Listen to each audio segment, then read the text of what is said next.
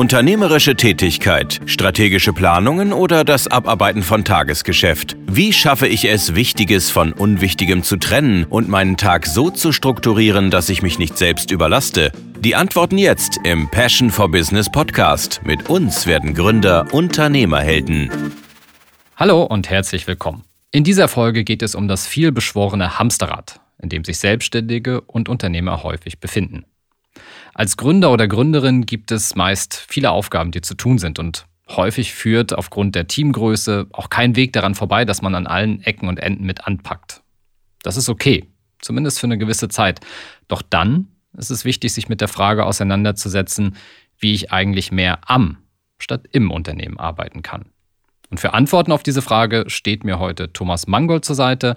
Thomas ist Experte und Berater für Zeit- und Selbstmanagement Zugeschaltet ist Thomas aus Wien. Guten Morgen, Thomas. Guten Morgen, René. Vielen Dank für die Einladung. Ich freue mich, dass ich wieder da sein darf. Gerne. Mehr am statt im Unternehmen arbeiten. Vielleicht klären wir erstmal zu Beginn, was das eigentlich bedeutet. Thomas, wenn Unternehmer, Selbstständige auf dich zukommen und irgendwie ein Problem in, in, in, ja, vielleicht fühlen oder haben, irgendwie so ein bisschen wahrnehmen, ähm, in welcher Situation sind die Unternehmer meistens? Was, was bedrückt die so? Ja, also am, am besten kann man es, glaube ich, mit einem Handwerks, Handwerksbetrieb vergleichen. Also wenn der, wenn, der, wenn der Chef dann äh, mehr auf der Baustelle verbringt, als, als Zeit im Büro verbringt, dann wird es natürlich problematisch. Und die, die erkennen das Problem in der Regel sehr, sehr schnell. Also man, man wird es vielleicht ein bisschen brauchen, ein bisschen Zeit brauchen, bis man es erkennt, aber man erkennt sehr, sehr schnell, dass einem einfach so ein bisschen die Zügel entgleiten oft. Ja, die haben so das Gefühl meistens, dass sie eigentlich mehr dahin schwimmen, als dass sie irgendwie die Steuerung ihres Unternehmens in der Hand haben. Ähm, und das ist dann natürlich etwas, was sich äh, sehr, sehr schnell aufs Gemüt, aber auch auf die Zahlen schlägt oft. Und da muss man dann rechtzeitig gegensteuern natürlich. Äh, es ist schon klar, dass es, die meisten Betriebe entwickeln sich halt von einer One-Man-Show oder viele Betriebe von einer One-Man-Show zu zu einem größeren Unternehmen mit Mitarbeitern ähm, und da rechtzeitig diesen Switch zu schaffen, eben vom Mitarbeiter quasi im eigenen Unternehmen zum Unternehmer, der vermehrt am Unternehmen arbeiten sollte, da tun sich echt viele extrem schwer, weil man ja auch so, und das muss man eben auch immer bedenken, die, man hat ja so ein Unternehmer gestartet, weil man die Profession ja gern macht meistens. Das, was man tut, macht man ja gerne.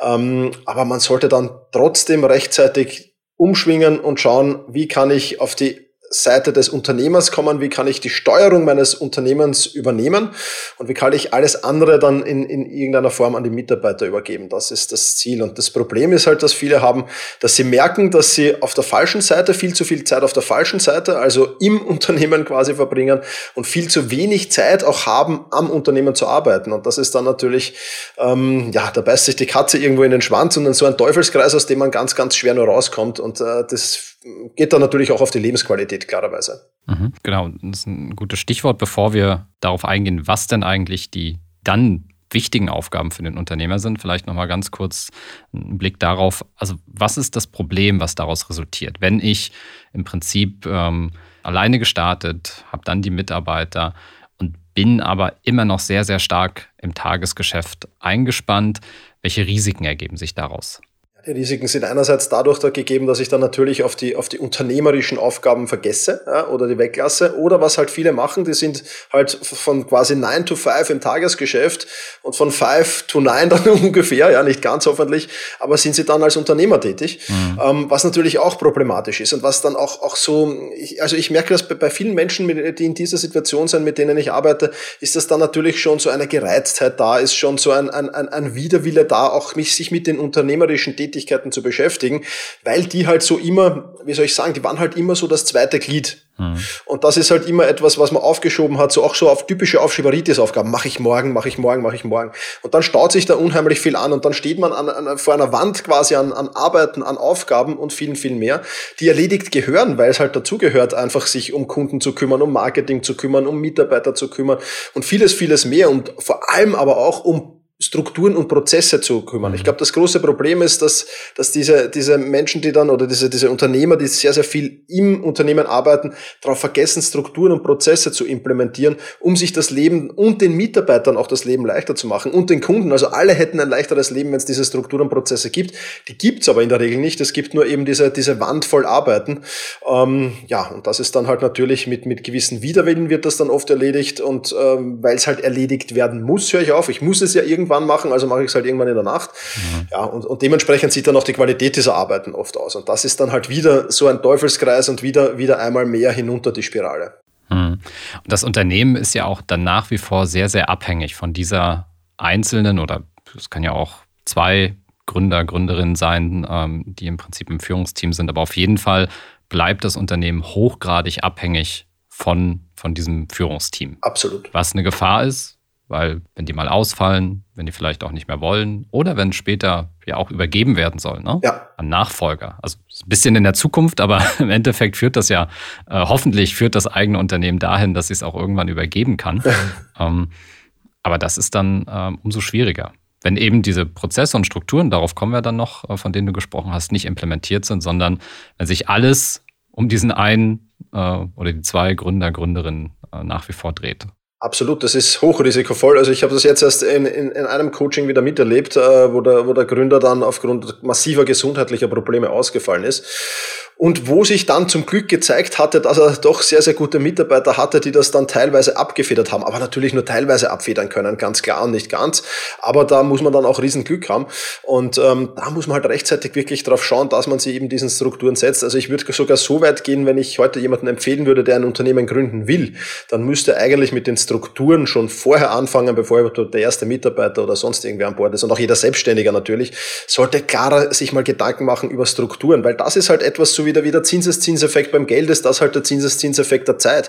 Weil wenn ich diese, diese Gedanken mir rechtzeitig mache und wenn ich diese Gedanken äh, mir, mir dann zu Papier bringe und implementiere eben in, wie wir gesprochen haben, Strategien, Systeme, Methoden und dergleichen mehr, dann habe ich dadurch in der Zukunft einen enormen Zeitgewinn. Aber dazu muss ich mich halt, wie es halt so oft ist im Leben, einmal hinsetzen, muss das einmal konzipieren, muss es vielleicht auch mal testen, wieder überarbeiten und sowieso ständig optimieren. Das ist ja eigentlich die Aufgabe des Unternehmens, das auch weiter ständig weiter zu optimieren.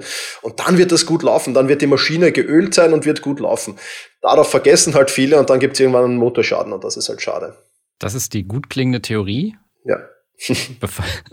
da gehen wir auch gleich äh, rein und schauen, wir, wie wir das in die Praxis umsetzen können. Um vielleicht jetzt die Motivation noch zu steigern, äh, das jetzt auch weiterzuhören und zu sagen, ich mache das jetzt, ähm, nochmal andersrum. Was sind denn die häufigen Einwände, die du dann hörst, wenn du das so vorträgst? Ne, man setzt euch mal hin, macht euch Gedanken um Strukturen, das hilft euch dann gemäß Zinseszinseffekt, trägst du das schön vor, ist auch ganz klar nachzuvollziehen.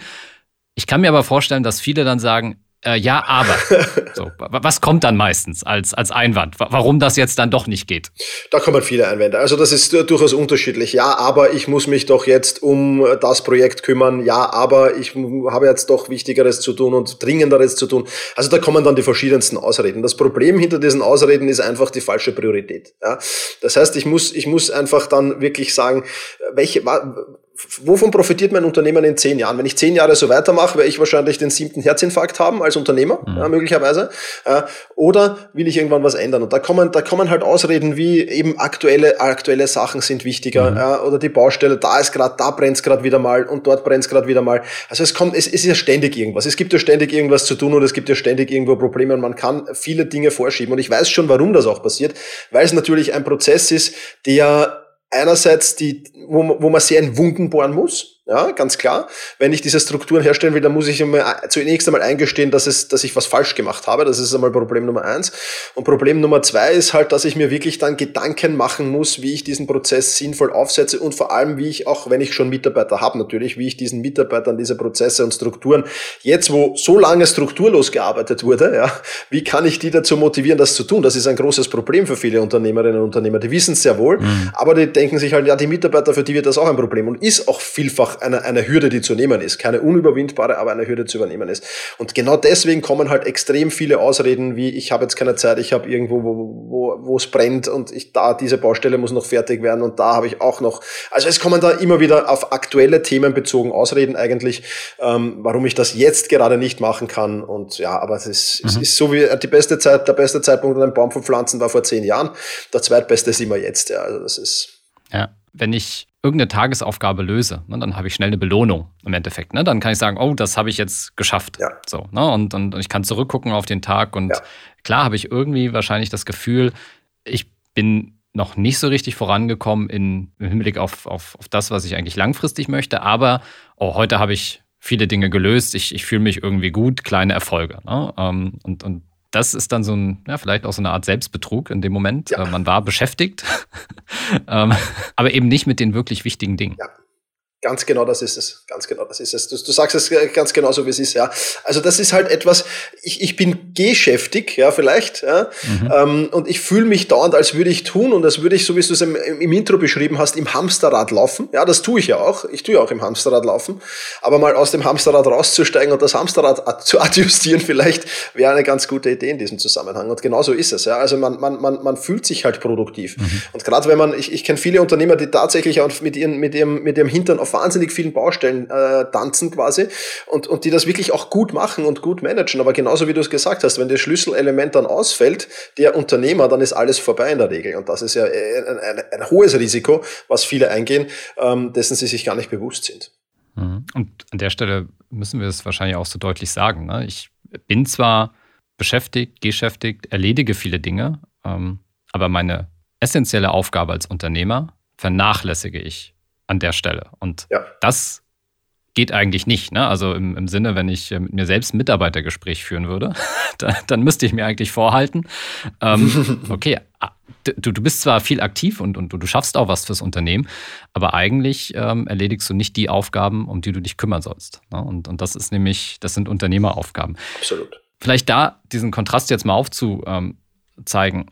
Was sind denn die klassischen Unternehmermanagement-Aufgaben, die viel stärker in den Fokus rücken sollten, versus im Tagesgeschäft äh, bin ich hier involviert, da involviert. Ähm, worauf kommt es da an? Ja, also da stellt sich mal die nächste Frage, wo will ich mein Unternehmen eigentlich in 5, in 10, in 15, in 20 Jahren sehen? Also das ist einmal die Frage, die sich, welche, welche Vision habe ich mit meinem Unternehmen überhaupt und was will ich für mich oder auch für die Gesellschaft oder für meine Mitarbeiter oder für wen auch immer erreicht haben? Ähm, das ist halt ein Gedanke, den machen sich viele beim Start und dann äh, kommt dieser Gedanke in irgendeine Schublade und verstaubt dort und wird maximal beim Ausmisten der Schublade wiedergefunden irgendwann. Ah, ah, vor zehn Jahren hatte ich ja diese, diese, diese, dieses Ziele und hatte ich ja diese Visionen. Ähm, und die sind eigentlich in Vergessenheit geraten. Das heißt, die gehören einmal ganz, ganz groß herausgearbeitet und äh, da muss ich mir dann halt auch sagen, wie will ich diese Ziele erreichen, welche, und da sind wir wieder beim Strukturen und Prozesse, welche Strukturen und Prozesse muss ich in meinem Unternehmen implementieren eben, damit es auch unabhängig von mir läuft. Das ist ja das Große. Die, die besten Vorgesetzten machen sich eigentlich überflüssig de facto. Mhm. Ähm, das ist ja auch das Ziel eigentlich jedes, also jedes Mal, wenn ich mit jungen Unternehmerinnen und Unternehmern plaudere, es heißt ja, ich will irgendwie jetzt da Gas geben und dann will ich so quasi mal kurz auf dem Vormittagscafé vorbeischauen im Unternehmen, ob alles läuft, will vielleicht ein paar Tipps geben und will eigentlich schon wieder äh, weg sein, weil dann macht das ein Geschäftsführer für mich weiter. Ähm, das Ziel erreichen die wenigsten. Ja, und das ist halt das Problem, weil ich mich da eben nicht auf Strukturen, auf Prozesse konzentriert habe, weil ich nicht meine Vision genau kenne und weil ich dann halt natürlich auch, äh, also was sind die klaren Unternehmeraufgaben? Und klar, das sind Managementaufgaben einfach. Ja, das ist einfach äh, zunächst einmal delegieren, optimales Delegieren. Ja, das heißt zu schauen, wo kriege krieg ich überhaupt die Experten ins Unternehmen, wenn das Unternehmen wächst dann natürlich, die dann wirklich Experten auf den jeweiligen Bereich sind, weil ein Unternehmer, der sich um Marketing, um Mitarbeiter, um alle unternehmerischen Aufgaben können, der wird zwar alles können, ja, aber nirgendwo Profi sein. Und da muss ich mal dann auch darauf schauen, wie schaffe ich es eben, mein Unternehmen genau in so eine Lage zu bringen, damit das wirklich von alleine fährt, das Schiff von alleine fährt und dass ich es im besten Fall noch an einen Kapitän übergeben kann und ich der Räder bin sozusagen. Also das wäre das, das, das, das Optimale natürlich. Und da gehören halt solche Aufgaben dazu, weil selbst wenn ich noch nicht so weit bin, ja, dann klar, Personalmanagement, Marketing, das sind die Aufgaben, wo, wo bekomme ich neue Kunden her. Ja, neben dem Strukturen und Prozesse implementieren ist das mit Sicherheit, sind das mit Sicherheit wirklich wichtige Aufgaben, Finanzkennzahlen und so weiter und so fort. Also da gibt's viele Aufgaben, die der Unternehmer wahrnehmen kann. Das sind bei Gott keine Nebenbei-Aufgaben, sondern das sind schon tagesfüllende Aufgaben, wenn ich sie ernst nehme, auf jeden Fall. Ja. Oder ich schiebe sie halt immer ähm, oder versuche sie dann äh, nach der Arbeit, was ja eigentlich ein Widerspruch in sich ist, ja. äh, noch, noch halbwegs zu erledigen. Ne? Damit, damit, weil, weil, ich weiß eigentlich, ne, es ist wichtig, äh, ich muss mich darum kümmern, ja. ähm, aber ich sehe halt die Dringlichkeit oder schätze die, die Dringlichkeit anders ein als eben der Kunde wartet bis 16 Uhr auf das Angebot, ist auch wichtig. Und oh, da ist ja eine Deadline. Oh, dann ist auch dringend. Ne? Dann ziehe ich das vor. Und, und äh, bei den anderen ist diese Deadline relativ unbekannt. Ähm, ne, weil es kann eine Zeit lang gut gehen. Ich ja. weiß halt nicht, wann, wann es dann schief geht, ne? wann es dann wirklich zu spät ist, ähm, weil ich die Dinge zu lange aufgeschoben habe. Und das ist vielleicht auch ein Punkt, ja. ähm, warum ich es dann immer rausschiebe. So. Also wir hatten das große Bild. Ja malen erstmal und in, in Blick behalten, also Vision, Mission, Purpose, wie es ja jetzt auch ähm, quasi im Neudeutschen heißt, äh, der, dieser Nordstern, der, der gesetzt werden soll, ja. dass das klar ist, dass daran kontinuierlich gearbeitet wird, dass der auch nachgeschärft wird. Weil das äh, ist ja auch häufig so ein Thema, ja. gerade wenn, äh, wenn neue Mitarbeiter kommen, wenn das Team immer größer wird. Ich muss denen das auch erklären. Ja. ja also kontinuierlich nachhalten, dass, äh, dass das auch die Neuen verinnerlichen, sonst äh, entsteht da ja auch eine gewisse Orientierungslosigkeit. Und dann das runterbrechen ähm, auf die Ziele. Und dann hast du ja, das kam jetzt ja schon ein paar Mal, Prozesse und Strukturen. Was hat es mit Prozessen und Strukturen auf sich, beziehungsweise welche sind besonders wichtig ähm, aus deiner Sicht? Also zunächst einmal muss ich, wenn ich, wenn ich vom Thema Produktivität her denke, muss ich zunächst einmal, haben wir schon besprochen, also ich lasse jetzt das Thema Vision mal weg. Unternehmensziele, die müssen natürlich bekannt sein. Unternehmenswerte wäre auch ganz schön. Natürlich, äh, welche, welche Werte wollen wir verkörpern? Äh, welche Werte sollen meine Mitarbeiter verkörpern? Natürlich auch was, was nicht zu vernachlässigen ist. Mhm. Aber dann sind wir eigentlich schon jetzt da. Und wenn ich, wenn ich von Systemen und Strukturen spreche im, im Bereich von Produktivität, dann meine ich so etwas, wie sieht die Kalenderhygiene aus? Wie, wie gehen wir mit E-Mails um? Wie sieht unsere, unsere Kommunikation Kommunikation im Unternehmen, aber auch mit Kunden generell aus? Was wollen wir uns da für Regeln setzen?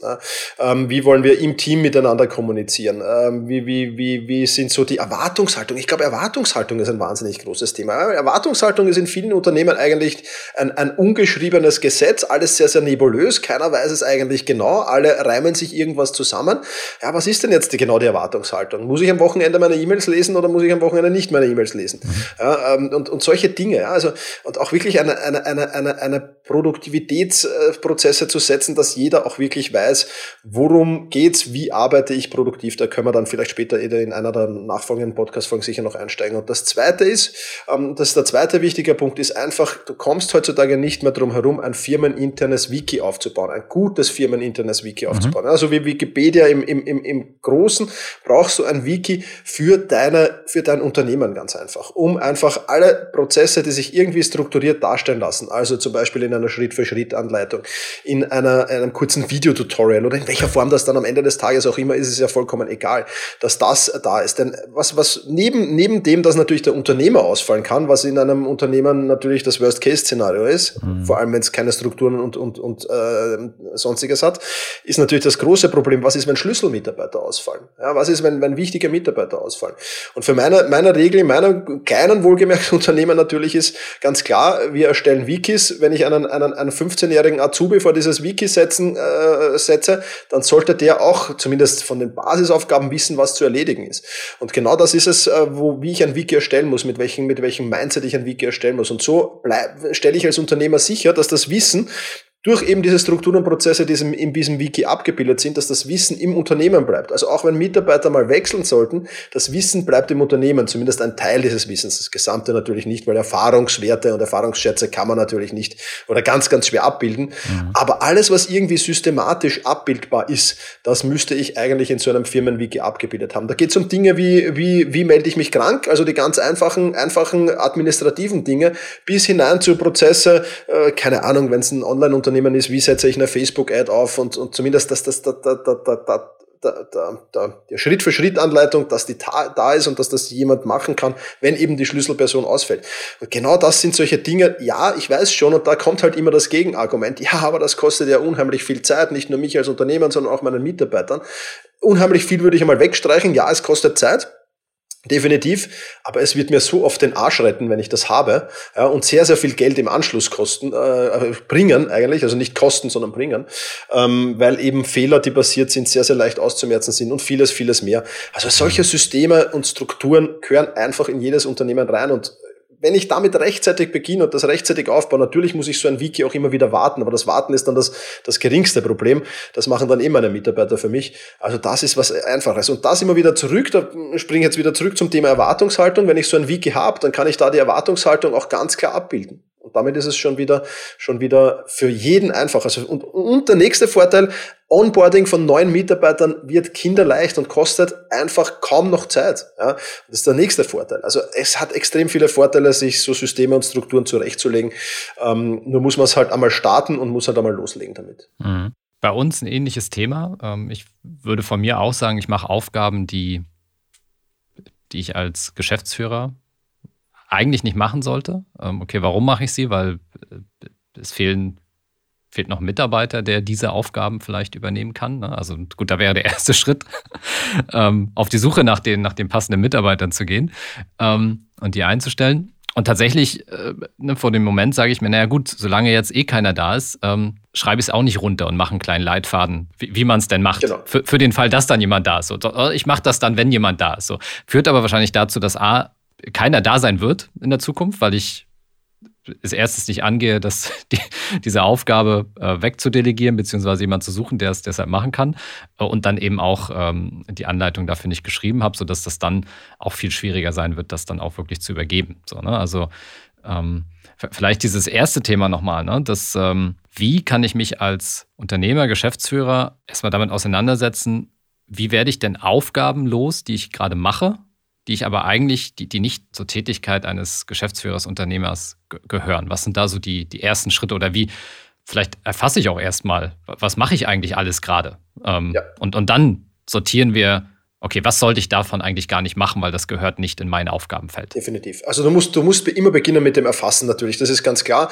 Ähm, da, da würde ich dir echt mal empfehlen, also zu, in, in zwei Schritten das Erfassen einfach zu machen, nämlich zunächst einmal überhaupt mal die, die, die, die To-Do-Listen und Kalender herauszukramen und so die letzten Wochen durchzugehen. Mhm. Ja, vielleicht sogar die letzten Monate, je nachdem.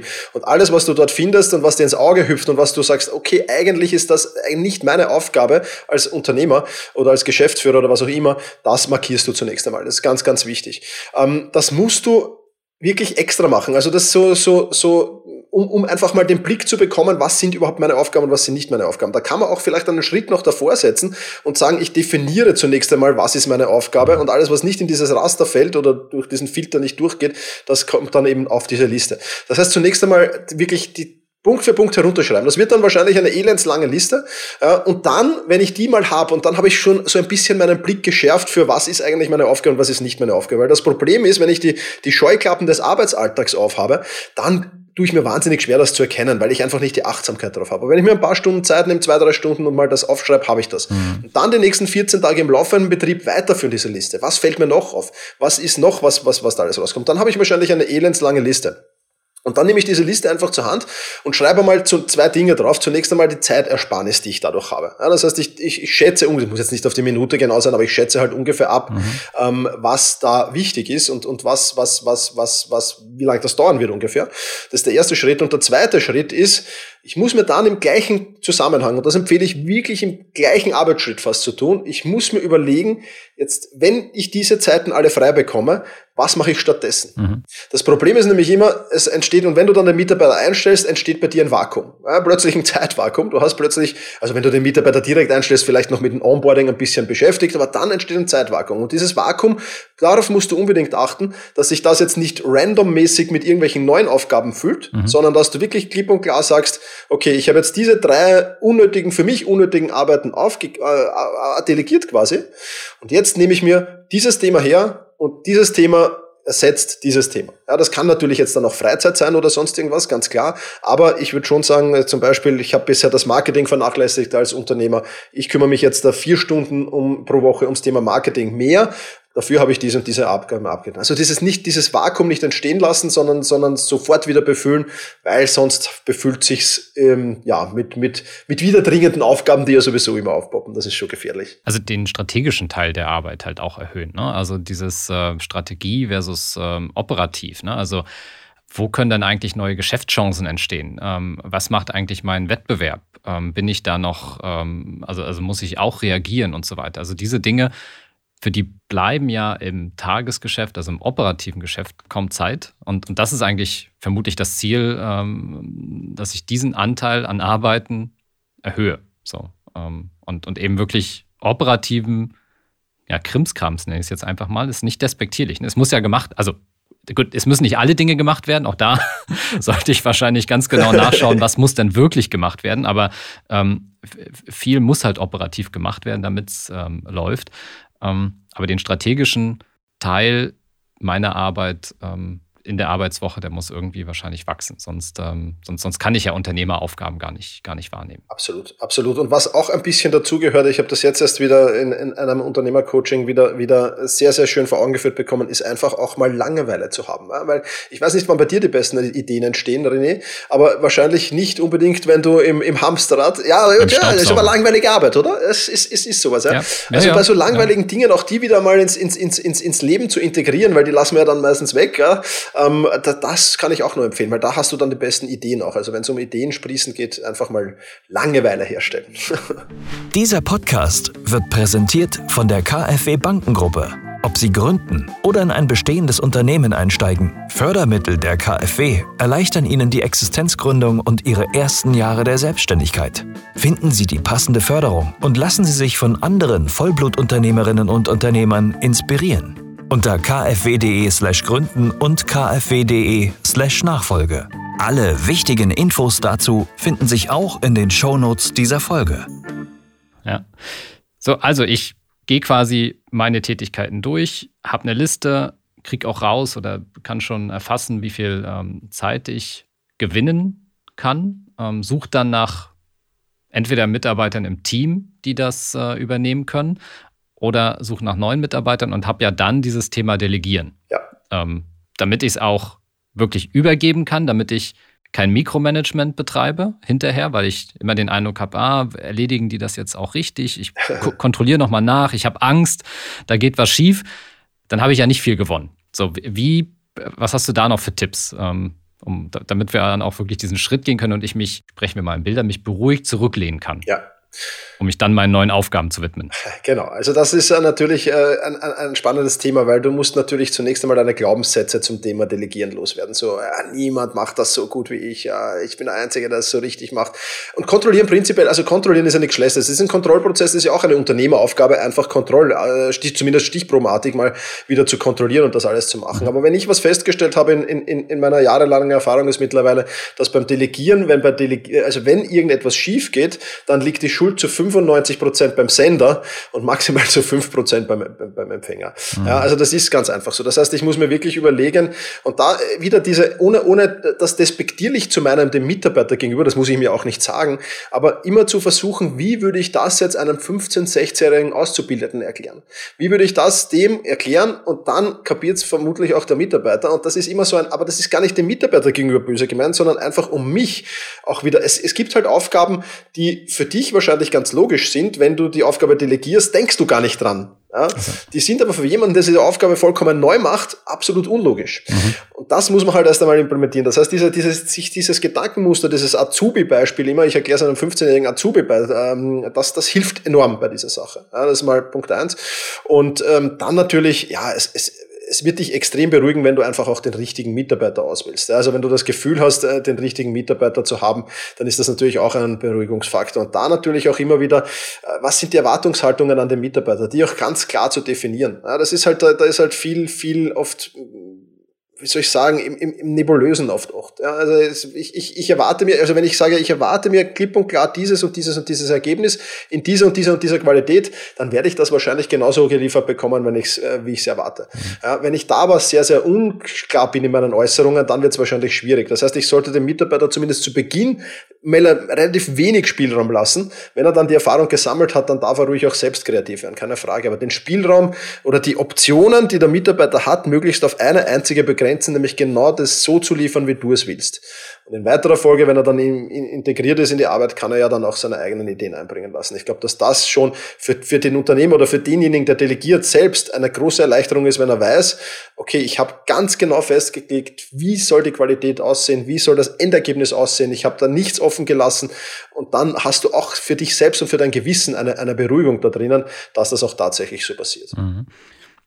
Und das Thema Delegieren, Mitarbeiterführung, das ist ja ein Riesenthema. Dazu können wir wahrscheinlich auch nochmal eine, eine extra Folge machen. Aber es ist elementarer Bestandteil, wenn ich mich auf diese Reise begeben möchte, dass ich mehr am statt im Unternehmen arbeite, dann komme ich einfach ja. darum nicht herum und, und da muss ich auch, das ist dann auch wieder meine Verantwortung, ich muss da besser werden. Ne? Ja. Und ähm, äh, an, an, mir als Unternehmer arbeiten, ein Coaching machen, wie, wie auch immer, ja. ähm, damit das, weil, weil sonst wird es nicht funktionieren. Ne? Wenn ich es nicht schaffe, das auf mehrere Schultern zu verteilen. Und da nochmal, du hast ja dieses äh, firmeninterne Wiki ähm, angesprochen, da spielt das dann eben auch eine, eine ganz wichtige Rolle, dass auch sowas wie Checklisten, ne? also dass das dann einfach ähm, Erwartungshaltung und, und, und das sind die wichtigsten Punkte.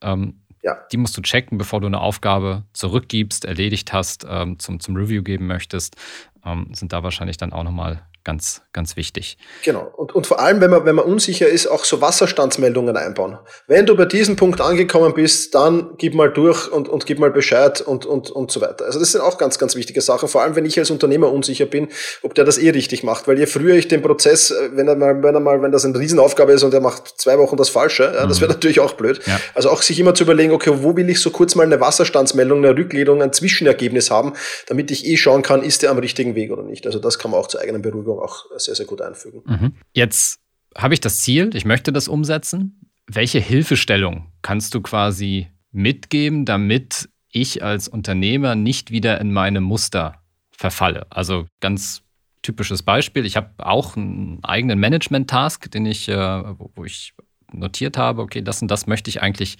machen, weil ich glaube, das ist wichtig, dass wir das machen und, und auch im Prinzip oder erstmal erstmal haben, weil wir dann ganz gezielt an Dingen arbeiten können. Jetzt ist aber so, dass ich meistens diesen Task, also ich habe auch eine To-Do-Liste, und diesen Task schiebe ich dann meistens äh, auf den nächsten Task, äh, Tag. Und ähm, am nächsten Tag genau das Gleiche. Ich schiebe ihn weiter. Also, ähm, welche Instrumente ähm, oder Hilfsmittel gibt es, um dann wiederum nicht in diese Gewohnheiten zu verfallen? Oder wie kann ich mich langsam dahin entwickeln, ja. ähm, dass ich da mein Verhalten auch ändere? Ähm, statt eben, ne, nehmen wir auch noch zweites Beispiel, ich starte morgens erstmal, öffne meine E-Mails, oh, da ist eine E-Mail, da fange ich mal an zu antworten. Oder oh, da ist eine E-Mail, oh, die schicke ich mal schnell ins Team weiter. Oder äh, ich mache erstmal Ballett. Ja. Aber dann bin ich wieder im Operativen eigentlich. Ja. Also, äh, was hilft mir, um, um da wirklich auch tagtäglich raus oder erstmal anzufangen, ein Stück weit rauszukommen? Ja. Also, du hast es jetzt erst zwei, zwei ganz wichtige Punkte schon angesprochen. Einerseits die Fremdsteuerung, die natürlich auch für Unternehmer da ist. Wenn man seinen E-Mail-Posteingang öffnet, dann ist man automatisch so ein bisschen in der Fremdsteuerung. Das ist das eine. Ich würde aber ganz, ganz viel früher ansetzen. Also, ich würde mir als Unternehmer mal überlegen, und ich mache das immer eigentlich, wenn ich ins Coaching gehe und sehe eigentlich, also mir hat noch niemand da wirklich eine, eine, eine überzeugende Antwort auf diese Frage geben können. Und die Frage, die ich als erstes stelle, ist, wenn jemand diesen Podcast jetzt dann hört, wird das hoffentlich zukünftig, aber ist, ist, wie viel Zeitbudgets hast du für welche deiner unternehmerischen Aufgaben überhaupt zur Verfügung? Mhm dann merkst du, wie so die, die, die Zahnräder im Gehirn zu rattern beginnen und wie dann aber kein zufriedenstellendes Ergebnis rauskommt. Weil die meisten Menschen, also das betrifft jetzt nicht nur, nicht nur Unternehmer, sondern auch normale Mitarbeiter, die wissen es genauso wenig. Ja? Also außer die sind wirklich Sachbearbeiter, die tagtäglich das Gleiche machen. Aber ansonsten hast du die, wir kennen unsere Zeitbudgets nicht und das ist das Grundübel. Ja? Ich will mir meine Zeit einteilen, ich mache eine To-Do-Liste am Morgen äh, und will mir meine Zeit einteilen und kenne aber gar nicht meine Zeitbudgets. Das mhm. heißt, ich empfehle wirklich jeden, jeden Menschen eigentlich, jetzt können wir vom Unternehmer weggehen, aber vor allem natürlich Unternehmerinnen und Selbstständigen empfehle ich wirklich, überleg dir mal deine Zeitbudgets. Wie machst du das am besten? Öffne ein leeres Kalenderblatt oder druck dir eines aus und überleg dir mal, wann du welche Aufgaben erledigen willst. Ja? Und ich habe meine ideale, ideale Woche, heißt das bei mir. Diese ideale Woche steht und diese ideale Woche nehme ich immer zur Hand, wenn ich die Woche plane. Dann schaue ich genau, wo sind die, die, die, die einzelnen Zeitblöcke und versuche dann so nah wie möglich an diese ideale Woche heranzukommen. Habe ich es schon ein einziges Mal geschafft, sich hundertprozentig umzusetzen? Nein. Mhm. Ja, und das ist auch nicht der Sinn und Zweck der ganzen Geschichte. Äh, definitiv nicht. Aber du musst einfach mal kennen, deine, deine, deine, deine, Zeitbudgets. Und da ist es, dafür ist es super. Das heißt, sich mal hinzusetzen, okay, du hast jetzt ein paar Beispiele genannt, deine, deine, deine Management-Task zum Beispiel. Wann willst du die erledigen? Ja, äh, zu welchem Zeitpunkt des Tages? Wann willst du dein E-Mail-Postfach aufmachen zum Beispiel? Wann willst du Pausen machen? Wann willst du dich mit Projekt A, B, C beschäftigen? Wann willst du Aufgabe A, B, C ähm, und so weiter umsetzen? Also das alles sind, sind, sind Dinge, die, die, die, die eminent wichtig sind. Und wenn du diese ideale Woche machst, wird das, diese Übung wird zwei, zwei Auswirkungen auf dich haben. Zum ersten siehst du, dass deine Zeit nicht enden wollend ist. Ja? Mhm. Das heißt, du wirst dir ganz genau überlegen, ah, da muss ich was wegschnippen und da könnte ich was dazu. Also du, das Gehirn beginnt mal zu rattern und beginnt mal zu, zu sehen, okay, ich habe halt für meine Aufgaben nicht, nicht, nicht 48 Stunden am Tag Zeit. Weil das größte Problem von Führungskräften ist ja, dass sie sich für den Montag mehr vornehmen, als sie eigentlich die ganze Woche machen können. Mhm. Das heißt, das ist schon mal eine erste Grundlage. Das heißt, ich kenne dann, ich kenne im Anschluss meine Zeitbudgets, ich kann mich in meiner Planung an diese Zeitbudgets äh, zumindest fokussieren oder ausrichten drauf. Ich muss ja nicht eins zu eins umsetzen, aber ich kann aufsehen. Der nächste Punkt ist, wenn ich das mache, natürlich bei dieser idealen Woche sollte ich die wirklich wichtigen Aufgaben, da wären wir wieder bei den Unternehmeraufgaben halt, sollte ich im Blick haben. Das heißt, ich fokussiere mich in meiner, in meiner wöchentlichen Wochenplanung, fokussiere ich mich dann auch auf die wirklich wichtigen Aufgaben. Und sie sind eine Grundlage, Entscheidungen treffen zu können. Ob ich nicht vielleicht noch ein Projekt dazu nehmen soll oder noch irgendwas angehen soll oder noch ein neues Geschäftsfeld erschließen soll. Ja, wenn meine ideale Woche jetzt schon von oben bis unten knallvoll ist, dann wird das wahrscheinlich nicht sehr sinnvoll sein. Und sie hilft mir, Nein sagen zu lernen lernen natürlich mhm. auch. Ja, wenn irgendwas kommt, wo ich, wo ich wieder, wo wieder meine Zeit in, in Gefahr ist, hilft sie mir Nein sagen zu lernen. Ja. Und das ist so ein bisschen das Beispiel. Ich meine, die Gerüchte gehen ja viele um über Elon Musk zum Beispiel, aber der hat ja mehrere Unternehmen und hat für jeden Tag ein und also arbeitet quasi für einen Tag für jedes Unternehmen. Wie er das genau macht, keine Ahnung, aber auf jeden Fall ein Wunderwutzi. Aber der, aber so ungefähr kann man sich das einteilen, ja, sich die Geschäftsfelder aufzuteilen und zu überlegen, wann will ich für welches Geschäftsfeld, für welche Unternehmeraufgaben das Ganze machen, zu machen machen. Ja. Und dann sollte in diese ideale Woche natürlich noch so eine Pausen habe ich schon erwähnt, Pufferzeiten habe ich schon erwähnt, Mitarbeitergespräche, vielleicht noch Zeit für mich auch, ganz wichtig, zum Beispiel für Sport, für Spaziergänge, für mal irgendwas anderes und das Privatleben sollte ich auch noch unterbringen. Und wenn ich mich da mal hinsetze und das mache und diese ideale Woche dann über ein paar Wochen hinweg hin optimiere, so wie ich es haben will und das dann meine Grundausrichtung ist, dann ist das perfekt. Und ich kann auch sagen, das soll in einem Jahr soll meine Woche so ausschauen von mir aus. Ja, es geht ja auch, dass ich ein langfristiges Ziel mir setze, aber dann muss ich herunterbrechen, wie soll diese Woche in einem Monat ausschauen, in zwei Monaten, in drei Monaten, in vier Monaten. Mhm. Und wenn ich das mache, dann habe ich ein super Zeitgefühl. Und das ist, glaube ich, der Startpunkt, wo jeder starten sollte. Ich glaube, das ist das Wichtigste. Mhm. Also versuchen, Nebengeräusche zu minimieren. Ähm, versuchen den, also nachdem ich den Plan gesetzt habe für diese ideale Woche, diesen, diesen Plan auch einzuhalten. Ähm, du hast aber einen Punkt, dieses Nein sagen. Ähm, das ist vermutlich etwas, was nicht in der unternehmerischen DNA implementiert ist. Ne? Also diese Angst, eine Chance zu verpassen, die Chance, einen Kunden zu verpassen, äh, Chance, äh, ich hamster halt. Ne? Also ich glaube, das ist, äh, also gerade auch Selbstständige, Solo-Selbstständige, die, die ja, ne, ich brauche möglichst viele Aufträge und, und das Gleiche, aber auch auf Unternehmerebene. Aber wir wollen ja wachsen. Nehmen wir noch das und noch das und noch das und dann vielleicht, dann, dann werden wir schon wachsen. So. Also diese Angst, ähm, ah, da muss ich stark sein, oder? Sonst bin ich wieder im Strudel. Ja, definitiv, weil es geht schneller. Also du musst dann, das, das ist so auch ein bisschen der Gatekeeper, ist diese ideale Woche dann natürlich, dass das nicht passiert. Ja. Und das ist halt immer, ja, es kommen immer spannende, ich kenne das von mir selber, es kommen immer spannende Dinge herein und dieses FOMO, dieses Fear of Missing Out, die Angst, was zu verpassen, ist immer da irgendwie. Mhm. Aber irgendwann muss man einfach sich, also ich versuche immer eine Frage mir zu stellen, wenn ich mir so was Neues, äh, wenn wieder was Neues auf den Tisch kommt. Dann versuche ich zu überlegen, kann ich die Zeit aufbringen im Vergleich zu meinen anderen Prioritäten? Und das ist ganz, ganz wichtig. Mhm. Und wenn ich, wenn ich mir diese Frage stelle, dann äh, habe ich mal, okay, dann, weil, weil wenn du ins die, also dieses Mindless Accept Syndrom, es ist ja das, von dem, von dem du sprichst. Ja? Also ich sage einfach überall Ja und Amen drauf. Ähm, und das ist halt etwas, was ganz gravierend ist. Und da sich zu fragen, kann ich die Zeit aufbringen im Vergleich zu meinen anderen Prioritäten? Dann hast, fängt im Hinterkopf mal was zu rattern an und dann denke ich mal, okay, was habe ich denn noch zu tun? Und, und dann komme ich sehr, sehr schnell drauf, dass das, was ich da vielleicht vorhabe, eigentlich eine relativ niedrige Priorität hat. Ja, es ist ja immer nur die, die neuesten Ideen, die neuesten Dinge, die reinkommen, die schreien halt auch am lautesten. Mhm. Ja. Und deswegen, ja, ich, ich, also ich habe da für mich noch ein zusätzliches Instrument, das ist die Ideenquarantäne, äh, wo ich dann mal 14 Tage reinschmeiße, aber äh, weil, weil ich besonders anfällig auf sowas bin. Ähm, und wenn man dann nach 14 Tagen reinschaut in diese, in diese, in diese Ideenbox quasi, äh, kommt man oft drauf, was ist denn das für ein Blödsinn eigentlich? Ja, das hat einfach nur aktuell den meist am lautesten geschrien. Und mhm. da muss man halt so ein paar Mechanismen einbauen. Und da sind wir wieder bei Strukturen, Mechanismen, die muss man wieder einbauen. Und wenn man die dann öfters mal eingebaut hat und gute Erfahrungen damit gesammelt hat, dann ist das auch schon ein schöner Filter, der jetzt nicht zu 100 Prozent, leider Gottes flutscht bei mir auch immer wieder was durch, was nicht durchflutschen sollte. Aber man hat zumindest schon einen, einen, einen sehr, sehr guten Filter eingebaut und ich glaube, das ist wichtig. Mhm. Ich habe ähm, bei dir eine Folge gesehen, äh, glaube ich, in deinen, also schon fast, glaube ich, 500 Folgen. Ähm, wenn wir jetzt nochmal auf diesen einzelnen Tag, weil im Endeffekt ähm, beginnt es ja damit, ne? wenn ich da das nicht genauso strukturiere wie im Prinzip ähm, auch, auch den Plan, wo möchte ich langfristig hin, ne? dann, dann, dann werde ich es nicht schaffen. Und du hattest, ähm, die, die Folge hieß, glaube ich, wie in den Tag starten, die ersten zwölf Minuten. Ja. Ich habe die Folge nicht gehört, ähm, muss ich zugeben, aber der Titel hat mich äh, hat mein Interesse geweckt. Ähm, sind die ersten zwölf Minuten so wichtig für den, für den Rest? Ich habe jetzt nicht ausgerechnet, wie viele äh, Minuten dann am Tag noch, äh, noch übrig bleiben, aber geht es in diese Richtung oder ähm, ja. wie kann ich gut in den Tag starten, damit ich äh, gar nicht erst ähm, äh, Gefahr laufe, dass da ähm, wieder das Hamsterrad zuschlägt? Also der Hintergedanke ist einfach, wie, dass ich für möglichst viele Dinge mehr Routinen aufbaue. Je mehr Routinen ich habe, umso mehr bin ich auf Autopilot, umso weniger ist meiner Willensstärke gefragt. Mhm. Und das ist auch so eine Routine. Was mache ich als erstes, wenn ich ins Büro komme? Ja, 99 Prozent der Menschen drehen den Computer auf, starten das E-Mail-Programm und schauen mal ihre E-Mails durch. Ja.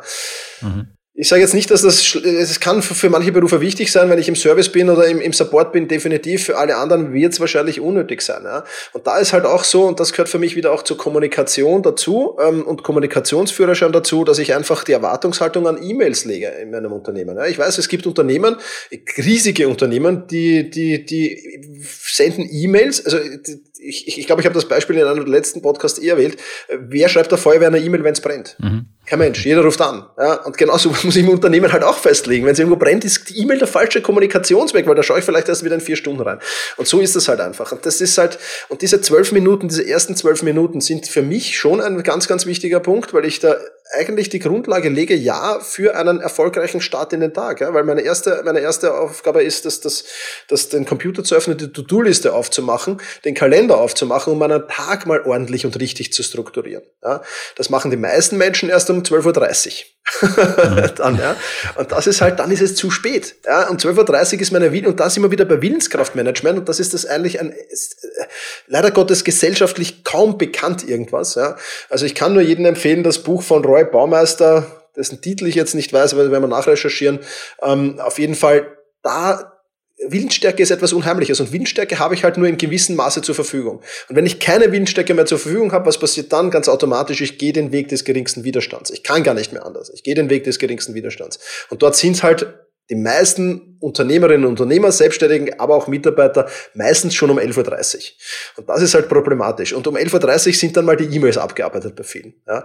Das heißt, da auch wirklich wieder sich zurechtzulegen als Strategien und du siehst schon, es besteht im Zeit- und Selbstmanagement halt das meiste aus Strategien und Methoden. Und wenn ich die mal habe, auf Autopilot laufen, dann brauche ich diese Windstärke nicht. Und deswegen sind diese ersten zwölf Minuten in den Arbeitstag schauen bei mir eigentlich immer gleich aus und, und sind für mich die Grundlage. Und ich merke auch, wenn ich mich, wenn ich mal dagegen verstoße, kriege ich eigentlich sofort die Rechnung präsentiert. Du merkst es dann auch sofort. Du hast die Achtsamkeit drauf. Mhm. Und deswegen ist das schon ein sehr, sehr wichtiger Punkt. Je mehr Routinen, Gewohnheiten ich in den Tagesablauf implementieren kann, umso besser ist es. Machen wir noch vielleicht ein kurzes äh, Wrap-up, wie man äh, so schön sagt, mit nochmal so, so ein paar zusammenfassenden Fragen zum, zum Abschluss. So. Mhm. Ähm, dieses grundlegende Gefühl aus Geschäftsführersicht. Ne? Ähm, wie geht man damit um, wenn man operative Tätigkeiten zugunsten strategischer Aktivitäten, ne, wir haben gesagt, Vision, Mission, Value, Werte, ähm, vernachlässigt, weil man eben das Gefühl hat, die Arbeit erledigt sich ja nicht von alleine und man hat auch Angst, das Leistungsversprechen gegen, gerade gegenüber den Kunden nicht, nicht einzuhalten. Ähm,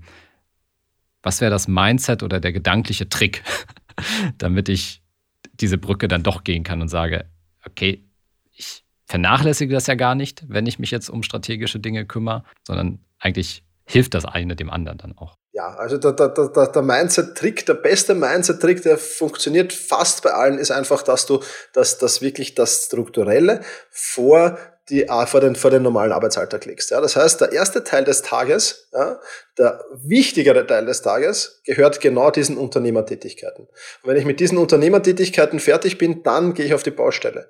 Ja, und dann kann ich, oder, oder gehe halt wo auch immer hin. Ja, ist vollkommen egal. Ja, ja, ja ist ein schönes Bild eigentlich. Ja. ja ist ein schönes Bild. Ja, dann gehe ich auf die Baustelle und dann kann ich dort noch immer ja, äh, die Probleme lösen, weil die Probleme sind ja meistens nicht immer ganz akut, also hoffentlich nicht immer ganz akut. Wenn es immer ganz akute Probleme gibt, habe ich sowieso ein anderes Problem. Also ein größeres Problem. Ja. Aber, aber das ist ja etwas, was ich nachher noch machen kann. Ich kann ja nachher noch immer Feuerwehr spielen und kann das nachher noch immer machen. Aber allein für das, für das Gehirn und für das Unterbewusstsein, einfach das Mindset, ich starte in den Tag mit meinen unternehmerischen Tätigkeiten und alles andere im Unternehmen arbeite ich dann in der zweiten Tageshälfte. Das ist das wesentlich bessere. Und das Parkinson'sche Gesetz natürlich in beiden Fällen, also egal in welchen Hälften ich jetzt arbeite, Arbeit dehnt sich in jenem Maße aus, in dem ich Zeit für die Erledigung zur Verfügung habe, schlägt natürlich auch dazu. Wenn ich weiß, ich habe für meine unternehmerischen Tätigkeiten vier Stunden Zeit, dann werde ich das Wichtigste dieser unternehmerischen Tätigkeit noch in diesen vier Stunden schaffen. Und genauso gilt es für die zweite Tageshälfte, für die unter Anführungszeichen Baustelle mhm. dann. Genau. Ist es wichtiger zu bestimmen, was das Unternehmen machen soll? Oder können wir auch so starten, festzulegen, was das Unternehmen nicht machen soll? Ich denke, beides ist wichtig. Ja, also ich denke, ich denke, äh, ich würde da jetzt nicht, nicht irgendwas bevorzugen davon. Ich denke, beides sollte ich exakt wissen, was das Unternehmen machen soll und was es auf gar keinen Fall machen soll. Für mich ist da gleiche Wertigkeit. Was ist, ist der Einstieg vielleicht für, für viele einfacher, erstmal zu sagen, was es nicht machen soll? Also kann das vielleicht ein einfacherer Einstieg sein, ja, kann, sich dem Thema anzunähern? Kann definitiv ein einfacher Einstieg sein, ja. Ähm, aber ja, also ich, ich das, das glaube ich, kommt sehr auf die Persönlichkeit drauf an. Ja. Okay. Und braucht man eine sehr kleinteilige Zielausrichtung, wohin sich das Unternehmen entwickeln soll, oder reicht eine grobe Idee? Ähm, die grobe Idee, würde ich sagen, reicht vorerst mal, wenn ich dann aber rechtzeitig mich immer wieder, mir immer wieder bewusst mache und den nächsten Milestone plane. Also die grobe Idee reicht und dann plane ich mal den ersten, den Weg zum ersten Milestone. Den plane ich sehr genau und wenn ich beim ersten Milestone bin, tauche ich wieder auf, richte mich wieder an der groben Idee aus und plane den Weg zum zweiten Milestone. Das ist das Beste, was du tun kannst, denke ich. Mhm. Wir haben ja über Delegieren gesprochen. Ähm, welche Aufgaben sollte ich nicht delegieren als Unternehmer? ja, da gibt's viele, aber da gibt's halt, äh, also alles, was mit, mit, mit Managementaufgaben zu tun hat, im, im, im weitesten Sinne. Ich meine, wenn, wenn das, das kommt auch sehr, sehr darauf an, mit welchem Ziel gründest du das Unternehmen oder startest du ein Unternehmen. Ne? Willst du dann wirklich dich mal komplett rausnehmen oder nicht, klarerweise. Mhm. Aber prinzipiell ist mal schon so Dinge wie, wie Mitarbeiter, äh, dass ich Mitarbeiterqualität, Mitarbeiter, Mitarbeiter auch anstellen und so weiter. Ich glaube das schon, dass das ein sehr, sehr vor allem am Anfang ein extrem wichtiger Faktor ist. Marketing natürlich ein extrem wichtiger Faktor, die Finanzen im Griff zu behalten. Also gibt es einige äh, wichtige Faktoren. Da bin ich auch gar nicht so der Spezialist, ja. aber es ist auf jeden Fall so, dass ich definitiv darauf schauen muss, dass ich meine Stärken, äh, dort wo meine Stärken liegen, ähm, versuche ich mich eben sehr, sehr intensiv einzubringen und dort, wo ich glaube, dass eher meine Schwächen, liegen, versuche ich halt so schnell wie möglich zu delegieren. Das ist, glaube ich, das Grundrezept. Wir hatten vorhin noch auch über das Thema Delegieren gesprochen und das Thema Fehleranfälligkeit. Ähm, das fürs Mindset äh, interessanterweise gesagt, okay, wenn derjenige, der delegiert, davon ausgeht, dass zu 95 Prozent ähm, der Fehler bei ihm liegt, wenn, er, wenn die Aufgabe nicht so erfüllt wird, äh, wie sie erfüllt werden soll, ähm, dann, dann ist das wahrscheinlich schon der, der größte Hebel ähm, bei der Frage, was soll ich denn eigentlich tun, wenn ich feststelle, dass die Aufgabe nicht entsprechend erfüllt wurde, dass das Ziel, was ja auch mit der Aufgabe verbunden wurde, nicht erreicht wurde. Ähm, oder hast du da noch ein paar Tipps, was ich dann als Führungskraft tun kann? Und deswegen ist es Dokumentation in dem Zusammenhang auch relativ wichtig, dass ich am besten das einmal schriftlich mache am Anfang mhm. und gar nicht mündlich, damit ich nochmal meine, meine Dokumentation hervorholen kann und kann schauen kann, okay, wo, wo hätte ich mehr sagen müssen, wo hätte ich mehr Anhaltspunkte geben müssen, wo hätte ich klar, mehr, für mehr Klarheit schaffen müssen. Ähm, das kann ich schon mal tun. Also da muss ich halt reflektiert sein, klarerweise dazu.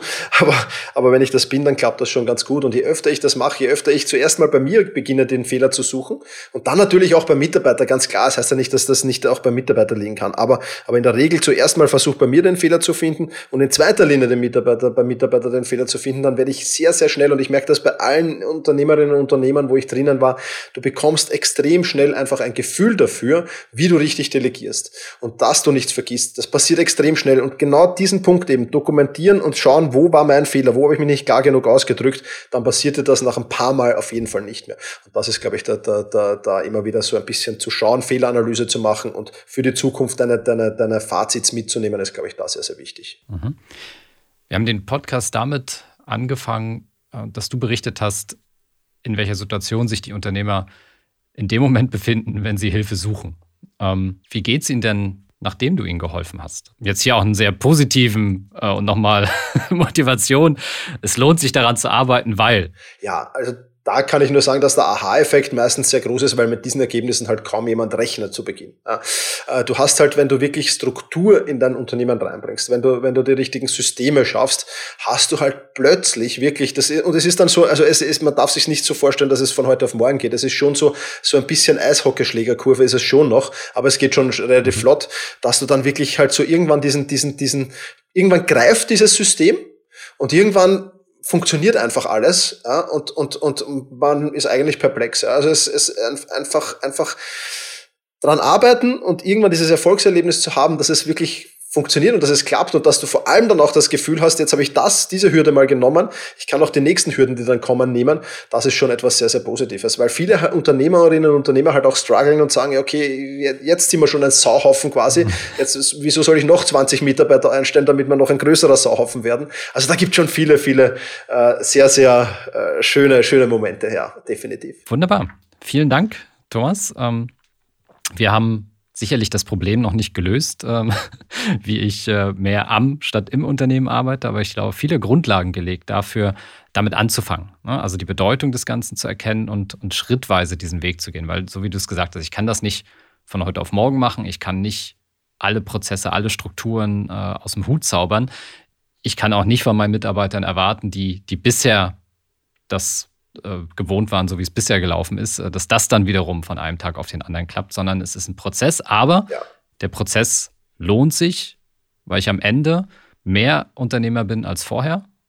Und das ist ja eigentlich unser Ziel. Wenn wir ein Unternehmen gründen. Absolut. So, sollte es zumindest. das, das ja, ganz genau. Unterstellen wir das einfach mal. Jawohl. Weil die Selbstausbeutung ähm, ist weder gesund ähm, noch, noch macht es glücklich. Ja, und, und so auch immer die Fra zur Frage zurückkehren, warum habe ich das Ganze eigentlich begonnen? Ja, das ist auch so immer so ein schöner Punkt. Und hoffentlich nicht, um äh, möglichst lange von zu Hause weg zu sein äh, und mich im Büro verstecken zu können. Äh, so, da, genau.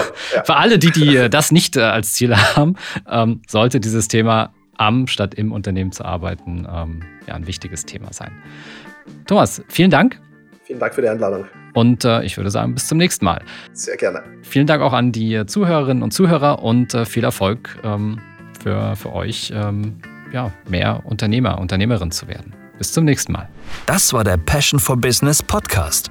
Für mehr Infos und weitere Folgen mit spannenden Gästen besuche uns auf passionforbusiness.de.